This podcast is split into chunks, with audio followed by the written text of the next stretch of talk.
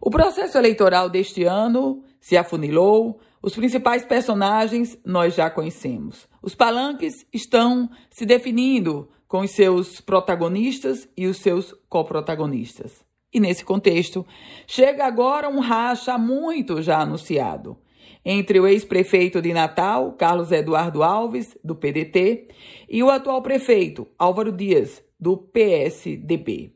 Em passagem pelo Seridó, aliás, terra de Álvaro Dias, o pré-candidato a senador Carlos Eduardo Alves tratou de cobrar publicamente um suposto compromisso de Álvaro Dias com ele. A cobrança foi feita afirmando, segundo Carlos Eduardo, ele disse que deu a grande oportunidade que Álvaro Dias não teve na vida. Ora, o tom de cobrança de Carlos Eduardo, sem dúvida, vai gerar exatamente o efeito contrário. Óbvio que Álvaro Dias não vai subir no palanque da atual candidata ao governo pela reeleição, Fátima Bezerra.